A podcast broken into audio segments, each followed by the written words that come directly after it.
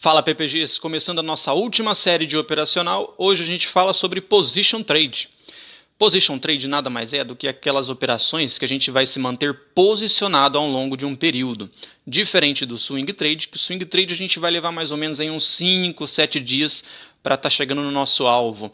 Até às vezes no dia seguinte a gente consegue pegar o alvo no Swing Trade. Mas o Position ele não se importa com isso. Ele vai ficar ao longo do período é, aproveitando o melhor movimento do papel, tá certo?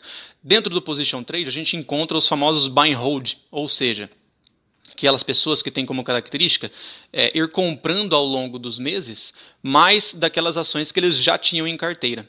Então há uma formação de uma carteira de investimento e há um acúmulo desse investimento mês a mês tá certo? Dependendo do operacional, compra-se mais de uma, compra-se mais de outra.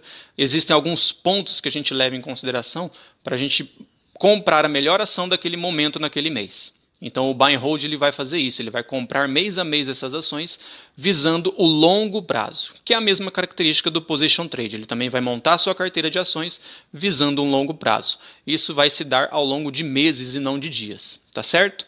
Espero que vocês tenham gostado da nossa série de operações e até uma próxima.